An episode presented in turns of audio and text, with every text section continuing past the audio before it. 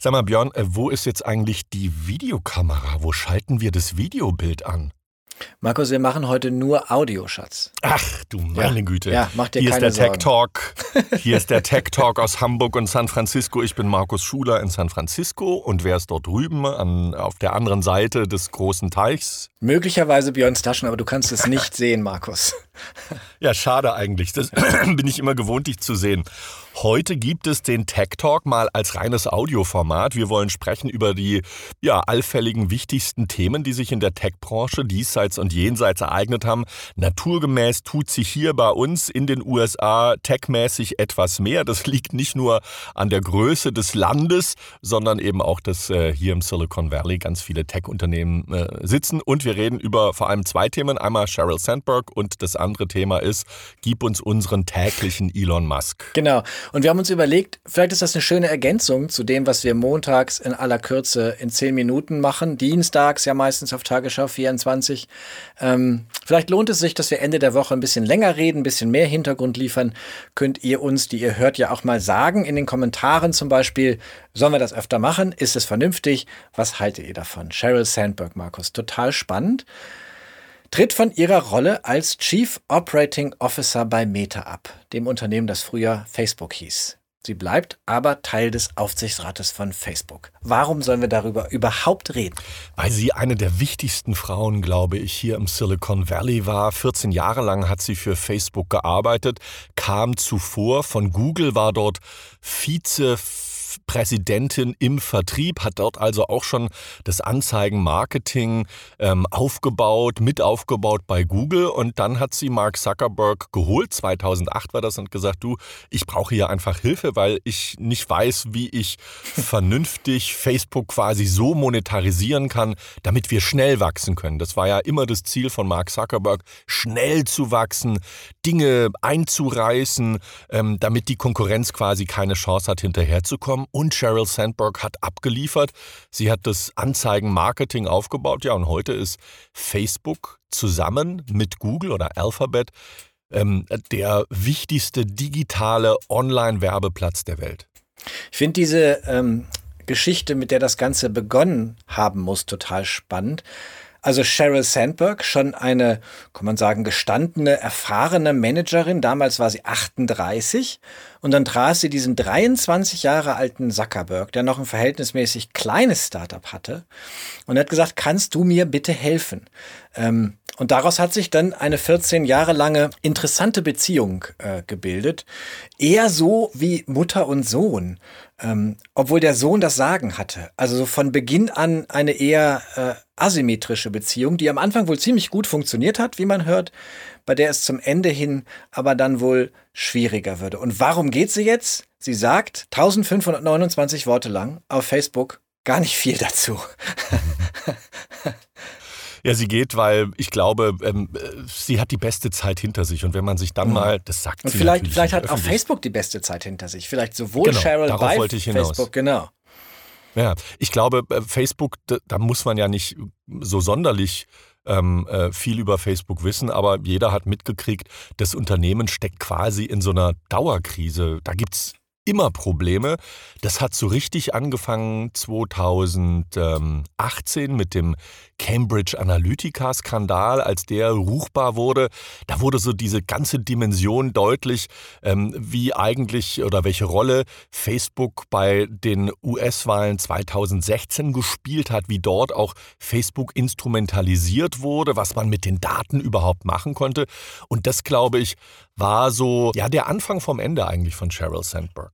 Dass sie deswegen geht, sagt sie nicht. Und es sagt auch niemand so richtig, warum sie geht. Sie sagt einfach nur, ähm, es ist Zeit, das nächste Kapitel ihres Lebens zu schreiben. Ich bin nicht ganz sicher, was die Zukunft bringen wird. Ich habe gelernt, dass man das nie kann. Aber ich weiß, dass ich mich mehr auf meine Stiftung und meine philanthropische Arbeit konzentrieren werde. Ne, Sie hat sich ja äh, auch schon, als sie bei Facebook war, eine Frau an der Spitze eines großen Tech-Konzerns war ja zumindest zu Beginn äh, des großen Tech-Booms im Silicon Valley auch nicht die Regel, sondern eher die Ausnahme. Sie hat dieses Thema Frauen in Führung und Frauenrechte auf der Welt ja regelmäßig und intensiv bearbeitet.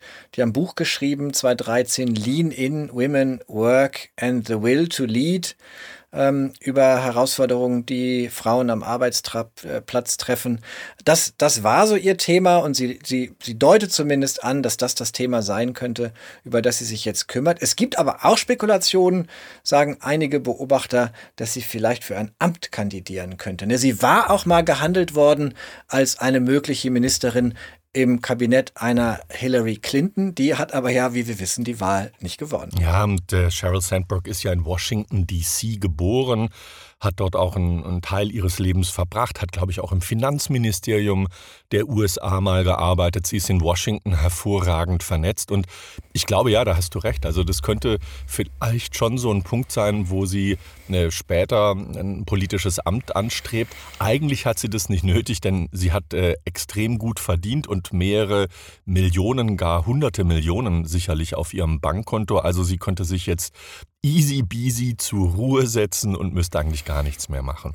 Sie könnte es sich leisten, sogar Politiker zu werden, kann man auch sagen. Könnte man auch sagen. Ob das im Moment im politischen Klima der USA so gut ist. Ähm, viele Leute sind hier ja, um jetzt da nicht allzu sehr abzuschweifen, aber mit Joe Biden, dem demokratischen US-Präsidenten, nicht so zufrieden. Und äh, wenn er jetzt in, verkünden sollte, dass er vielleicht noch ein zweites Mal für eine zweite Amtszeit zur Verfügung steht, dann könnte es für die Demokraten schlecht aussehen. Und viele sagen ja voraus, wenn jetzt im November diese Zwischenwahlen stattfinden, dass dort die Demokratische Partei einen mächtigen Denkzettel bekommt. Das könnte einiges im, in der, im politischen Gefüge bei den Demokraten verändern und vielleicht dann auch ja, neue Kandidaten hervorspülen. Und eine, die nicht für ein Topamt, äh, also wie das Präsidentenamt äh, ähm, in Frage käme, aber sicherlich für ein Ministeramt. Das wäre eben so eine Sheryl Sandberg. Ob sie das allerdings macht, sie lebt schon so lange hier im Silicon Valley, hat äh, zwei Kinder, die jetzt im Teenageralter sind. Ähm, hm, das ist ja die nicht. Zeit, in der man wieder flügge wird als Erwachsener, wenn ja, die Kinder langsam das Haus verlassen. Ja, ja. Die, die spannende Frage wäre, ob sie nicht zu viel Ballast auch durch ihre Facebook-Zeit dabei hat, der ihr in einem Wahlkampf, welcher auch immer, auf die Füße fallen würde. Ne? Du hast das angedeutet.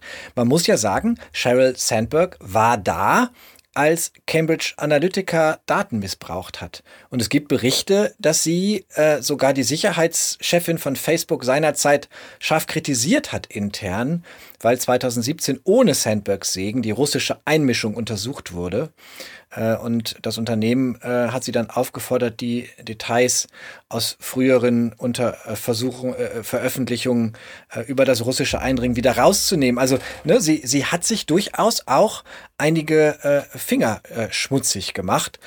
Zuletzt hat sie ja auch die Daily Mail angeblich unter Druck gesetzt, weil sie äh, Geschichten über ihren Freund äh, veröffentlicht hat, Bobby Kotick, den CEO von Activision Blizzard. Also, ne, da ist auch eine ganze Menge aufgelaufen in der Zeit, die es ihr, glaube ich, auch intern bei Facebook nicht leichter gemacht hat. Ähm, aber die, ne, sollte sie ein politisches Amt anstreben, wissen wir nicht, wirklich Spekulationen, die ihr dann auch irgendwann auf die Füße fallen könnten. Ja, in den USA ist das ja natürlich, wird das nochmal ganz anders gehandhabt. Ja. Die, die Vergangenheit, da wird dann auch ganz viel ausgekramt und schmutzige Wäsche ans Tageslicht gezerrt. Also äh, das ist sicherlich ein Punkt, da hast du recht. Das könnte ihr, wenn sie ein politisches Amt anstrebt, nochmal auf die Füße fallen. Andererseits, man muss auch sagen, so in der Wachstums- und Anfangszeit, wo Facebook wirklich ähm, einen Börsenrekord nach dem anderen hingelegt hat, ähm, äh, bis so 2019, da war sie wirklich so die unangefochtene Nummer zwei innerhalb von Facebook. Da herrschte auch ein großes Vertrauen und da wusste man aber nie so richtig, für welche Bereiche sie eigentlich noch zuständig ist, wo sie noch quasi mitmischt. Ist es äh, auch die Öffentlichkeitsarbeit? Und ähm, das hat sich so, das hat Mark Zuckerberg in den vergangenen Jahren dann etwas diversifiziert und zum Beispiel Nick Clegg reingeholt, den ehemaligen stellvertretenden britischen Premierminister, der von den Liberaldemokraten in Großbritannien kam, um dann die Kommunikationsarbeit zu übernehmen. Aber es ist nie so richtig klar geworden, wie stark war Sheryl Sandberg da verstrickt. Da gab es dann auch Aktionen, ähm, um Konkurrenten, missliebige Konkurrenten schlecht zu machen. Da hat man PR-Agenturen beauftragt.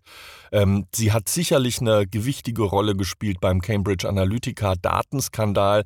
Da ging es sicherlich auch oft drunter und drüber. Ich habe sie zweimal zum Interview getroffen, einmal in München und einmal in der Firmenzentrale. Das war in 2018, glaube ich, Ende 2018 in der Firmenzentrale in Menlo Park. Das war eigentlich ein, ein sehr nettes Interview. Ähm, sie ist unglaublich äh, im Umgang, äh, super äh, easy, ähm, aber auch ähm, man konnte dort merken, äh, sie hat einfach die Sachen, die sie unterbringen wollte, ihre Talking Points ähm, knallhart wiedergegeben. Und wenn man dann andere Fragen gestellt hat, ist sie irgendwie, hat sie es wieder geschafft, zu diesen Talking Points zurückzukommen. Aber nach dem Interview ist was Spannendes passiert. Darüber habe ich noch gar nicht gesprochen. Ähm, aber vielleicht kann man das ja jetzt äh, mal äh, ja, erzählen. Und zwar ähm, zu der Zeit war TikTok, heute einer der schärfsten Konkurrenten von Instagram und Facebook, war TikTok in den USA groß im Kommen und hat so die, die in dieser Zeit die Download-Charts bei iOS auf, auf Apple angeführt. Und ähm, ich habe dann, dann Sheryl Sandberg gefragt, was hält sie denn von TikTok, ob sie das äh, als äh, gefährliche Bedrohung sieht. Und dann war sie echt eine Minute perplex. Das hatte ich nicht im Interview, aber sie meinte dann so, nee, was, was ist TikTok? Und das war jetzt nicht so, ey, ich spiele das jetzt oder ich tue so, als ob wir die nicht kennen, sondern ich hatte wirklich den Eindruck, als äh, ist TikTok so ein Thema, was sie da noch gar nicht so richtig auf dem Schirm hatte. Heute natürlich hat man das bei Facebook auf dem Schirm. Und heute hat Facebook sogar eine PR-Agentur beauftragt, Lobbyarbeit gegen TikTok zu machen, haben wir äh, vor ein paar Wochen berichtet. Ähm, vermute, dass Sheryl Sandberg auch da äh, zumindest mit entschieden hat. Ich fand das ganz schön heute und ganz interessant, auch wenn man über Leadership nachdenkt. Ähm, wie sie beschrieben hat, ähm, wie sie zusammengearbeitet hat mit Mark Zuckerberg. Ne, wenn du sagst, es ist nicht ganz klar, in welchen Themen sie beteiligt war, was sie übernommen hat. Ich glaube, Zuckerberg eher so Produktentwicklung, sie eher so ne, das Werbegeschäft auf Vordermann bringen. Sie hat, glaube ich, auch viel Einfluss gehabt auf die Frage, wie geht Facebook mit Hate Speech und sowas um. Und sie hat auf dem, in dem Facebook-Post geschrieben, ne, wie hat sie mit ihm zusammengearbeitet. Sie hat gesagt, ich bitte Marc zu Beginn meiner Arbeit bei Facebook um drei Dinge, dass wir nebeneinander sitzen, dass er sich jede Woche mit mir unter vier Augen trifft und dass er mir bei diesem Treffen Feedback gibt. Und dem hat er zugestimmt und er hat darum gebeten, dass das Feedback gegenseitig ist. Und sie schreibt zumindest, dass das bis zum Ende auch so passiert sei. Das heißt, die beiden hatten offenbar einen verhältnismäßig engen Draht Mutter und Sohn, habe ich ja eben schon mal angedeutet. Also auch ein interessantes Verhältnis. Was ich noch spannend finde, ist, ne, du hast Nick Clegg erwähnt und dann gibt es noch so zwei, drei Menschen, die man vielleicht im Kopf hat, wenn man über Meta redet. Aber es ist auch nicht so, dass aus der Führungsebene viele andere Menschen bekannt wären. Was auch die Frage äh, aufwirft, Wer kommt denn jetzt? Wer macht das, was Sheryl Sandberg bisher gemacht hat? Ja, das ist eine gute Frage. Und Mark Zuckerberg hat das gestern schon beantwortet, indem er sagte, naja, die, die, diese Rolle wird nicht mehr eins zu eins so besetzt und so ausgestattet mit der Machtfülle wie bei Sheryl Sandberg. Das lässt auch tief blicken äh, auf den Machtwillen von Mark Zuckerberg, sondern diese Rolle wird quasi. Und, vielleicht auch so ein bisschen darauf, Markus, ne, vielleicht auch auf das, was ihn am Ende gestört hat. Ne? Wenn er die Rolle jetzt verändert, Absolut, dann war es, ja. war es vielleicht auch irgendwann leid, weiter der Teenager zu sein, dem die erfahrene Managerin sagt, was er richtig und falsch macht. Ja, das hat er, seine Äußerungen zum Abschied von Sheryl Sandberg, äh, die kann man auch so übrigens interpretieren, weil er hat sinngemäß so gesagt, naja, er ist jetzt quasi im Erwachsenenalter und äh, sie hat ihm viel beigebracht. Das äh, heißt auch so, ja, Mutti hat ihre Arbeit getan, jetzt kann das Küken endlich schwimmen und, und selber schwimmen und braucht Mutti sozusagen nicht mehr. Und Mutti, so Mutti müssen wir kurz sagen, bevor sich jemand aufregt, ist nicht deine Wortwahl, sondern deine Interpretation äh, der Sicht des Mark ja. Zuckerberg auf Sheryl Sandberg. Absolut. Also so wurde ihm das auch im Silicon Valley hier äh, ausgelegt in, in, den in, den Kommentaren, dass viele hier gesagt haben, hm, das, ist, das hätte er auch ein bisschen netter und schöner verpacken können. Und so hört sich das eben so an. Sohn dankt der Mutter ja. für die, die, die, die, die Hilfe, aber jetzt kann er das quasi. Jetzt halte ich bitte raus aus meinem Leben. So ist es. Und die Lass zwei hatten, das muss man ja wissen. Ähm, äh, auf dem, auf dem Meta-Gelände in, in äh, äh, Menlo Park, da lagen ihre Büros unmittelbar nebeneinander. Ich glaube, in der, zwischendrin war, ist ein Konferenzraum, aber das ist alles gläsern, sodass also Sheryl Sandberg quasi von ihrem Schreibtisch, von ihrem sehr großen Büro in das sehr große Büro von Mark Zuckerberg gucken konnte. So war das jedenfalls 2018, als ich das letzte Mal äh, dort war. Und äh, zwischendrin ist so ein, so ein großes TV-Studio, so eine Fläche, wo man dann auch zum Beispiel Interviews aufnehmen kann. Aber die Working. beiden Büros lagen sehr nah beisammen und dadurch, dass alles gläsern war, ähm, das äh, sieht man in der Firmenzentrale ja sehr viel, wollte man diese Transparenz schaffen. Und ja, vielleicht äh, hat auch Mark Zuckerberg gesagt, so nach jetzt diesen 14 Jahren ist mir das auf die Finger gucken dann und das gegenseitige Feedback geben dann doch äh, zu Fülle und ich will dann ähm, ein paar Dinge jetzt ändern. Working next door to Mutti. Mhm. Markus, wir, wir dürfen jetzt äh, nicht zu sehr ins äh, Schnabulieren kommen, denn wir spannen die, die noch nicht gehört haben, wer es denn nun wird, ja auf die Folter.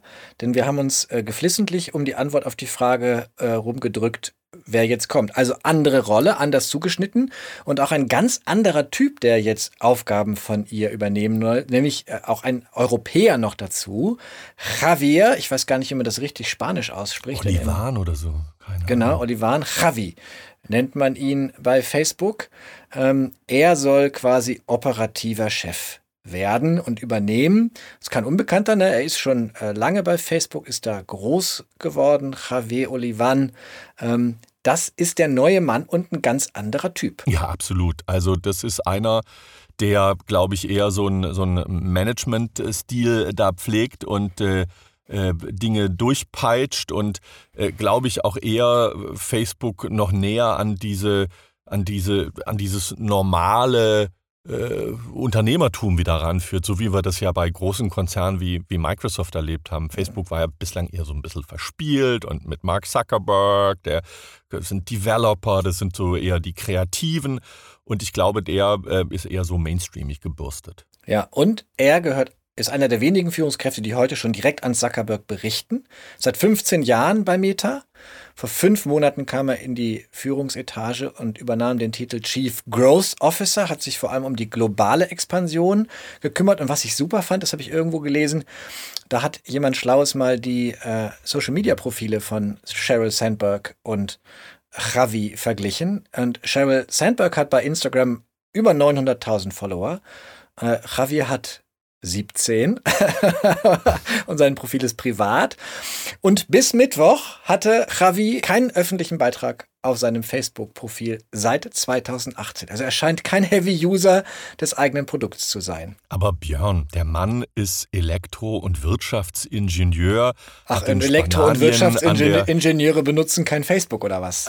Äh, nein, aber die sind, was ich damit sagen will, die sind vermutlich nicht so outgoing wie so, ein, wie so eine Amerikanerin, die das quasi mit, äh, mit der Mutter oder Flaschenmilch aufgesogen haben, dass man da so alles quasi teilt, sondern der ist halt dann doch schon schon Europäer. Und der Mann äh, kommt aus, aus der Entwicklung, aus der Forschung, äh, war bei Siemens in München, bei NTD, äh, NTD Data in, in Tokio und äh, hat dann ja 2007 seinen Abschluss gemacht, so wie es sich gehört, an der Stanford-Universität, äh, direkt äh, quasi neben Facebook ähm, in, in Silicon Valley. Und dann kam er ja dann auch zu Facebook. Und er soll einer derjenigen sein, die sich früh dafür eingesetzt haben, dass Facebook WhatsApp übernimmt, liest man.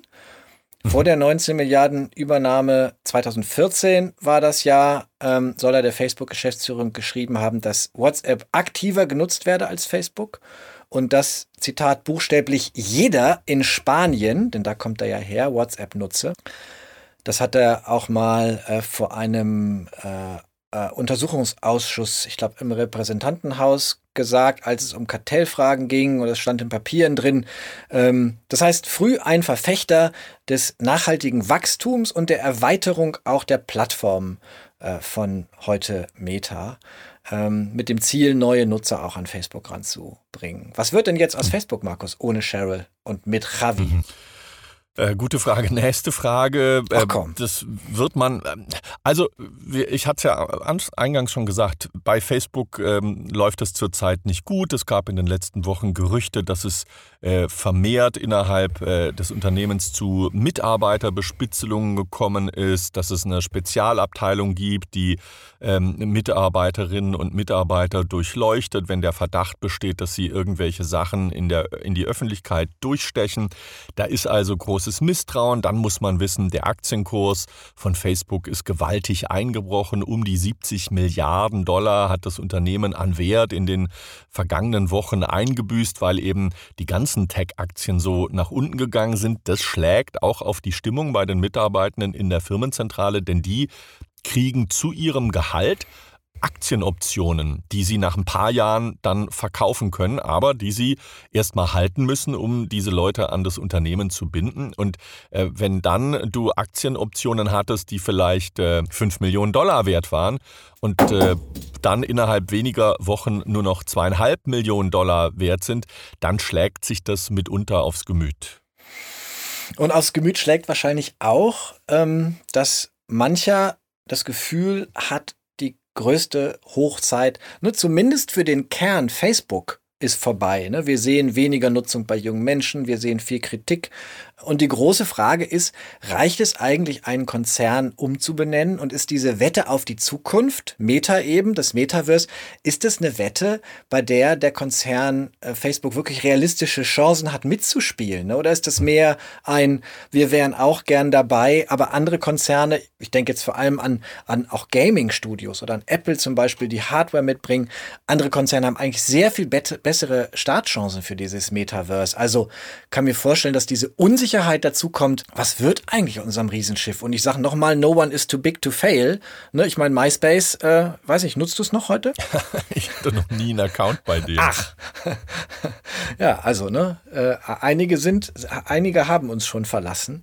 Ähm, da bin ich gespannt, wie das weitergeht mit Facebook. Es ist ein Generationswechsel, ne, den man auch bei anderen Unternehmen äh, im Silicon Valley sieht. So die erste Garde, die Führungskräfte treten so langsam ab und machen Platz für die nächsten. Ja, und äh, gerade bei Facebook ist halt eben die Frage, wie, wie schaffen sie es, diesen Wechsel zu, äh, hinzukriegen. Viele stellen sich zugleich auch die Frage, dieser Gang ins sogenannte Metaverse, war das nicht vielleicht ein großes Ablenkungsmanöver, um einfach äh, gerade die US-Politik zu täuschen ähm, und zu sagen, naja, das ist alles jetzt Vergangenheit und wir bauen jetzt komplett um. Vielleicht ist es auch nur ein Vorwand gewesen, um stärker noch diese einzelnen Dienste wie WhatsApp und Instagram und mhm. Facebook und die, die Messenger miteinander zu verschmelzen um zu sagen, wir gehen alle mit denen ins Metaverse, aber schlussendlich sollte die Politik vielleicht in den USA, die ist im Moment nach wie vor sehr untätig, es wird immer nur ge gesagt, die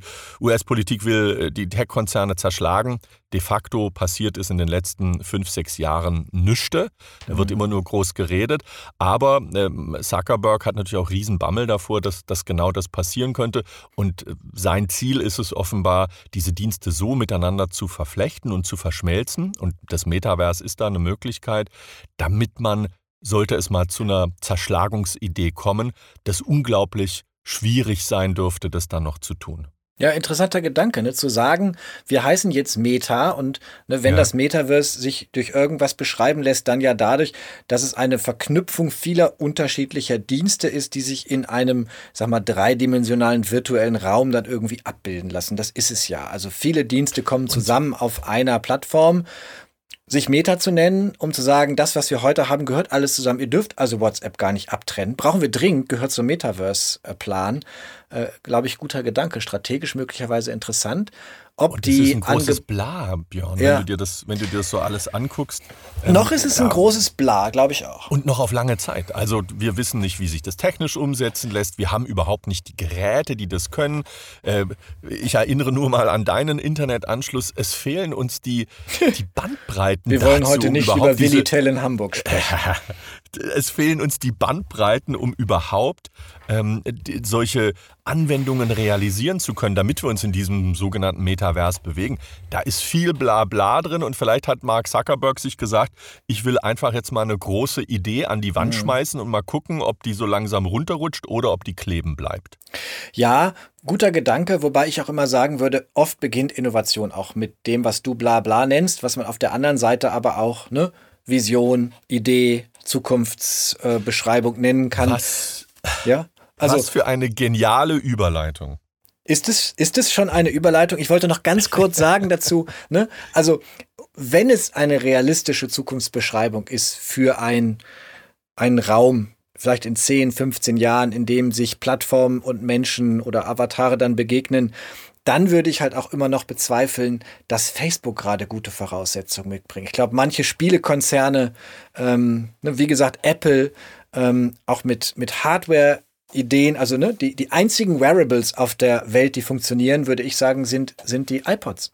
Also da haben andere, glaube ich, sehr viel bessere Startchancen. Ja, wobei, wobei Apple ist, da glaube ich nicht so gut, wenn es um soziale Medien geht, ähm, seine Dienste nach außen zu öffnen. Denn das ist eine Grundvoraussetzung für das Metaverse, dass eben ähm, äh, Daten austauschbar werden. Und am Beispiel von Apple sehen wir ja gerade, dass äh, Apple sich da sehr gut abschottet, auch gut damit in den vergangenen Jahrzehnten natürlich gelebt hat. Wenn Sie sich noch einen Spielekonzern dazu kaufen, Roblox oder sowas, ja, aber Björn, also da könnte ich mir vorstellen, dass äh, die Wettbewerbskommissionen in Europa und den USA doch dicke Probleme haben, die haben sich damals mit WhatsApp bei Facebook und mit Instagram über den Tisch ziehen lassen, weil sie diese Metriken gar nicht ähm, äh, ähm, auf dem Schirm hatten. Die sind, WhatsApp ist da unterm Radar sozusagen der Aufsichtsbehörden geflogen. Das ist einem erst später klar geworden, wie viele Milliarden Benutzer die mittlerweile schon haben. Aber da zählten damals andere Dinge, äh, die noch in der analogen Welt wichtig waren, aber in der äh, digitalen Welt keine große Rolle spielten. Heute hat sich das geändert. Also es dürfte so einem Apple, aber auch Facebook oder Google unglaublich äh, schwer fallen, ein größeres ähm, Unternehmen wie Roblox beispielsweise zu kaufen. Ich würde auch wagen zu behaupten, dass äh, selbst wenn, wenn, wenn ein, ein, ein Apple sagen würde, ey, wir kaufen uns jetzt Twitter, wenn der Deal mit Elon Musk nicht klappt oder ein Microsoft das sagt, da haben schon die Kartellbehörden ein gewichtiges Wörtchen mitzureden und das dürfte so leicht heutzutage nicht mehr über die Bühne gehen. Wie sagt man so schön, schau mal mal. Aha, von meinem, von unserem Freund Franz, dem Großen. genau, bleiben wir bei Männern, Markus. Wir, wir wandern einmal von Sheryl Sandberg rüber zu einem anderen, muss man wirklich sagen, echten Visionär. Ne? Ideen hat er ja ähm, aber auch sehr klare und feste Vorstellungen. Wir könnten jetzt äh, einfach diesen Podcast weitermachen, ohne dass wir den Namen jemals nennen ähm, und davon ausgehen, dass alle wissen, über wen wir reden, aber ohne den Namen, auch wir haben es am Anfang schon gemacht, ne? Also ohne dass wir Elon Musk sagen, macht der Podcast auch noch halb so viel Spaß. Ich finde es wirklich faszinierend, wie sehr dieser Mann zu Beginn des 20. Jahrhunderts steht, mit Blick auf seine Einstellung zu New Work zur Frage, ist Homeoffice möglich? Und auf der anderen Seite schickt er Raketen zum Mond. Ne, er hat jetzt, deswegen reden wir drüber, sowohl die Mitarbeiter von Tesla als auch von SpaceX angewiesen, wieder Vollzeit im Büro zu arbeiten, könnte man sagen. Er hat aber eigentlich nur gesagt, 40 Stunden pro Woche mindestens im Büro. Ähm, heißt, die anderen 60 Stunden kann man auch zu Hause machen. Ja, und äh, jeder, der nicht im Büro ist ähm, und äh, sich in einem sogenannten, ich zitiere aus, seinem, aus seiner E-Mail an seine Angestellten, in einem abgelegenen Pseudobüro befindet, äh, da müsse man dann ausgehen, dass diese Person ähm, nicht mehr bei Tesla bzw. SpaceX arbeitet und dann quasi äh, gekündigt sei. Es ist faszinierend, auch mit Blick auf den Tonfall die, dieser, dieser Nachrichten, die er sowohl an sein Management geschrieben hat, als auch äh, wohl an äh, alle Mitarbeiter dann danach, ähm, dass, dass, dass die alle diesen Tonfall dann auch noch mittragen in einer Zeit, in der ich denken würde, dass selbst Tesla und SpaceX, musste mich korrigieren, möglicherweise auch Schwierigkeiten haben, gut ausgebildete Fachkräfte zu kriegen. Dann einfach zu sagen, ähm, jeder, der aus der Ferne arbeiten möchte, muss mindestens 40 Stunden pro Woche im Büro sein. Äh, und wer das nicht macht, der fliegt raus. Das finde ich schon ganz schön happig. Also diese Hybris muss man einfach auch haben und diese, diese Chutzpe, die der äh, Elon Musk mit seinen 50 Jahren da an den Tag legt. Vielleicht kommt die daher, dass alle ihm so jahrzehntelang gehuldigt haben und ihn quasi auch vergöttert haben und, oh, das ist ja der reichste Mensch der Welt mit seinen 260 Milliarden, die heute deutlich weniger wert sind, nachdem die äh, Börsenwerte so nach unten gegangen sind. Und eigentlich hat er ja das Geld de facto nicht, sondern das steckt ja. in Aktien. Er wäre immer noch natürlich locker Millionär, wenn er ein paar Aktien verkaufen kein, kein würde. armer Mann. Kein armer Mann, aber trotzdem äh, aus seiner Reaktion spricht natürlich schon oder das lässt schon tief blicken, was für ein Mensch der Elon Musk wohl ist. Das ist meine Meinung. Ich weiß, dass er große und viele Fans hat, die, die ihn um, äh, über jedes äh, Detail da verteidigen. Aber ich glaube, das ist einfach ein schwieriger Charakter, um es mal ganz vorsichtig auszudrücken. Und hm, man erinnert sich nur mal zurück. Äh, wir hatten hier im Mai 2020, da war Corona gerade ganz frisch, einen Mega-Lockdown. Kalifornien, einwohnerreichster Bundesstaat der USA, hat gesagt, ey Leute, wir müssen äh, das alles jetzt mal reduzieren und wir müssen Lockdown gehen, weil wir wissen nicht, wie diese Pandemie ausgeht und wie gefährlich sie ist und so weiter. Und hat dann auch viele Firmen äh, oder alle Firmen haben dann ihre Büros dicht gemacht. Jeder musste von zu Hause aus arbeiten. Tesla ist natürlich doof getroffen, weil dort ist natürlich Hardware, Arbeit wird dort verlangt und die Fabrikarbeiter in Fremont nahe San Francisco, die konnten also keine Autos mehr zusammenbauen für Tesla. Und Elon Musk äh, hat dort natürlich dann Millionen verloren. Und das ist ihm nach ein paar Wochen hat er gesagt, das mache ich so nicht mehr, ihr könnt mich alle mal, ich öffne einfach wieder meine Fabrik in Fremont. Und die Gesundheitsbehörde, die Lokale dort, in, hat gesagt, nee, das geht nicht, es ist ein Verbot. Ähm, und Musk hat gesagt, nö, ist mir scheißegal, mache ich, dann gebt ihr mir halt eine Strafe, hat das, die Firma geöffnet, es gab mehrere hundert ähm, Infektionsfälle. Ja, ich habe die Zahl gefunden, und irgendwo zwischen Mai und 400, Dezember. Ich, 450 bei 10.000 ja. Beschäftigten, also auch nicht nix so. Ja, ja. Und äh, es ist aber, es hatte für ihn keine großen Konsequenzen, aber für den Staat von Kalifornien. Im Nachgang hat er gesagt, ähm, dass äh, so ein Lockdown in Kalifornien, das sei etwas Faschistisches und die USA müssten befreit werden. Und ein paar Monate später hat er dann verkündet, dass der Firmensitz von Tesla aus Palo Alto im Silicon Valley nach Austin in Texas äh, ähm, ähm, äh, verschoben wird oder wie sagt man? Ähm, verlegt. Äh, verlegt wird ähm, und äh, hat sich dann somit quasi an Kalifornien gerächt und äh, da gehen natürlich auch den Kaliforniern sind da viele Steuereinnahmen flöten gegangen, aber das zeigt, ähm, auch äh, wenn Elon Musk uns immer einredet, er möchte Twitter zu dieser offenen großen Plattform machen, wo jeder seine Meinung sagen kann. Elon Musk geht es um sich, um sich selbst und dann nochmal um sich selbst und um seine Interessen und um seine Interessen und dann nochmals um seine Interessen. Man kann ja auch sagen, wenn man so ein Unternehmen gründet, dann kann man das so machen. Ich finde es nur so krass, ne, wie er formuliert, wie er mit Mitarbeitern umgeht, was er offenbar auch für ein Bild seiner Mitarbeiter hat. Er hat ja jetzt auch in diesem ähm, in dieser Nachricht gesagt, ähm, äh, mit Blick auf sich selbst. Deshalb habe ich so oft in der Fabrik auch selber gelebt, damit die Mitarbeiter mich bei der oh, Arbeit sehen. Und ne, nehmt euch mal ein Beispiel an den Fabrikarbeitern. Diese 40 Stunden Präsenz, das ist weniger, als wir von denen erwarten. Und dann denkt man sofort, finde ich, an die vielen Mitarbeiter in Shanghai, in der Tesla-Fabrik, ist doch Shanghai, ne?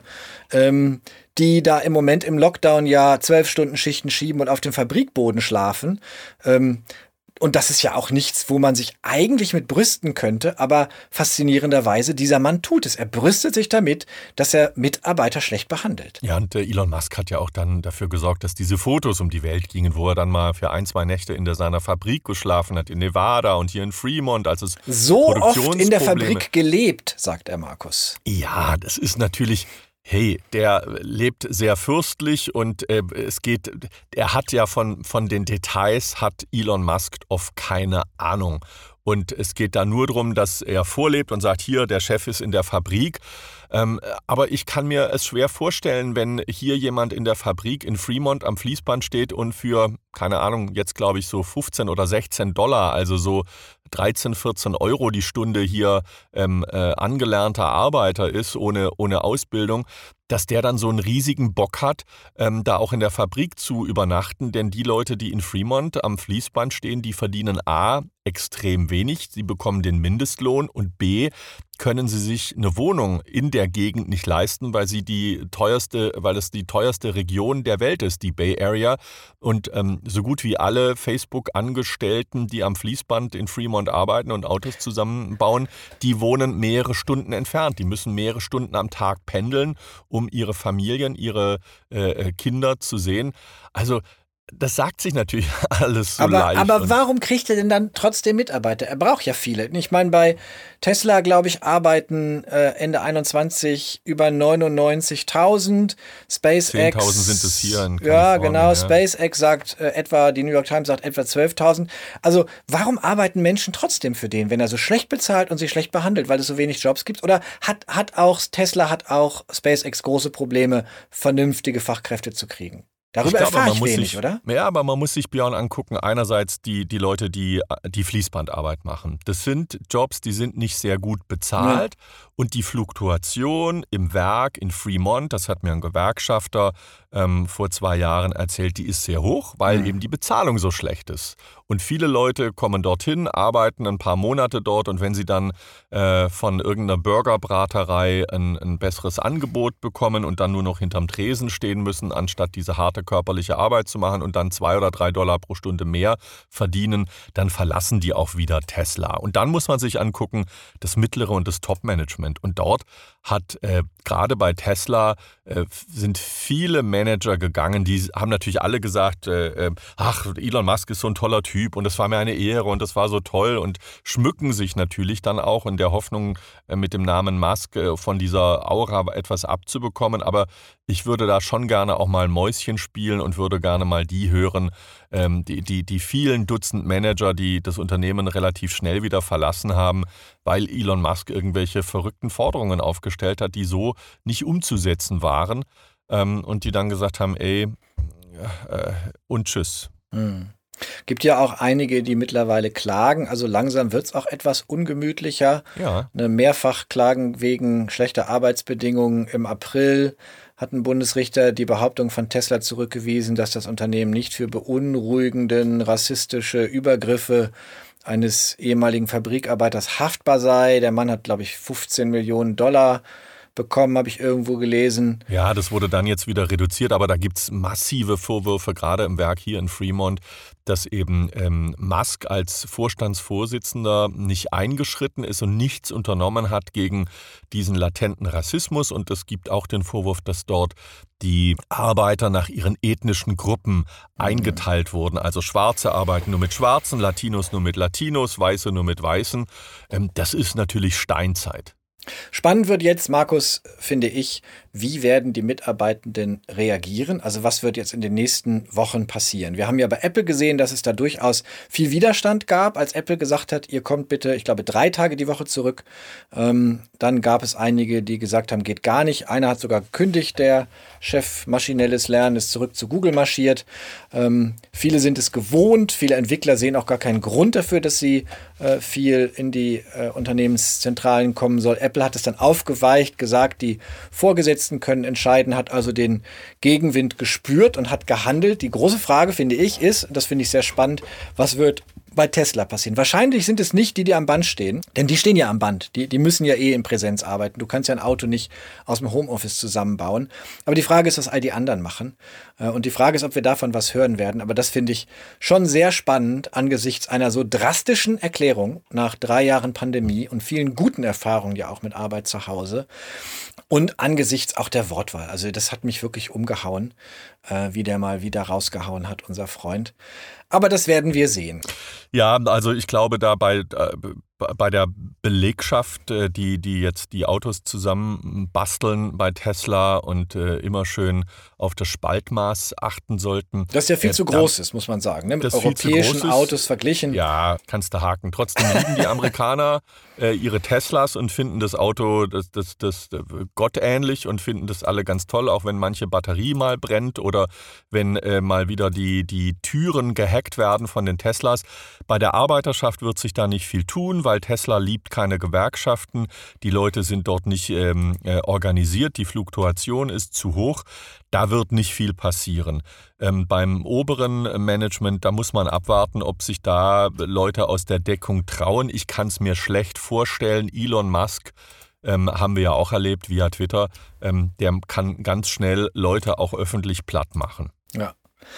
Markus, bevor wir unsere armen Hörerinnen und Hörer platt machen, machen wir an dieser Stelle vielleicht lieber einen Punkt und sagen Danke. Sagt uns mal, wie euch das gefallen hat mit dieser langen Fassung. Haben wir zu viel geredet oder wollt ihr am liebsten noch ein bisschen längere Beiträge von Markus hören? Können wir was anderes tun? Fehlen euch Sachen? Also schreibt's uns gerne ähm, in den Kommentaren auf unserer Website oder per E-Mail an office@techtalk24.net, oder? Außerdem könnt ihr uns natürlich dann äh, wieder bekommen und sehen, zumindest am kommenden Dienstag äh, und Mittwoch auf Tagesschau 24, dem Nachrichtenkanal der Tagesschau und natürlich äh, des Nachtens von, äh, ich glaube, Dienstag auf Mittwochnacht in der ARD Infonacht. Ähm, dort gibt es uns und natürlich dann hier auch als Podcast. vielen Dank fürs Zuhören und wir hoffen, dass wir ähm, euch bald wiederhören oder dass ihr uns bald wiederhören könnt und bis nächste Woche dann. Tschüss, Markus, ne? Tschüss.